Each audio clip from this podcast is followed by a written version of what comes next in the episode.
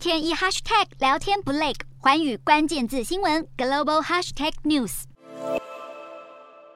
石油输出国组织与伙伴国 OPEC Plus 在部长级会议上决定维持八月每日六十四点八万桶的增产目标，九月的增产计划则没有列入讨论。全球石油供应充满不确定性。六月三十，原油期货价格重挫。美国总统拜登将于七月访问中东多个国家，其中包含沙乌地阿拉伯。市场揣测，拜登此行是希望说服沙乌地增加产量。不过，拜登日前在北约峰会的记者会上表示，美国已经明确表示，波斯湾国家应该提高石油产量，不会单独要求沙乌地阿拉伯提高产量水准。近几个月来，OPEC Plus 越来越落后生产目标，对稳定油价几乎没有起到作用。专家分析，虽然不知 OPEC Plus 有多少闲置产能。不过恐怕没有外界预估的那么多。另外，受到美国联准会升息影响，金价在今年第二季下跌超过百分之八，创下二零二一年第一季以来最差季度表现。六月金价跌幅超过百分之二，是连续第三个月下跌。不过往好处看，分析认为一旦联准会升息，不再让市场感到意外，美元强势可能就会消散，随后将是金价反弹的时候。